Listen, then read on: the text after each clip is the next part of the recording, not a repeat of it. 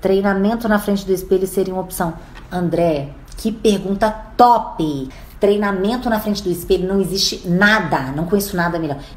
O espelho é importantíssimo, gente. Eu treino a dicção do pessoal para ninguém falar assim com um pouquinho fechado assim, ó, todo mundo articular a boca para prender a atenção das pessoas. Treine na frente do espelho, sabe? Olhe o posicionamento das suas mãos, da sua boca, o seu olhar, se o seu olhar tá com os olhos nos olhos, nos seus, isso tudo. O espelho é o nosso melhor amigo para gravar vídeos.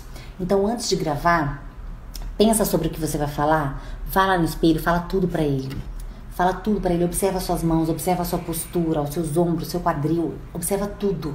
Observa a sua forma de falar, a sua determinação, a sua entonação, tudo, tudo, tá?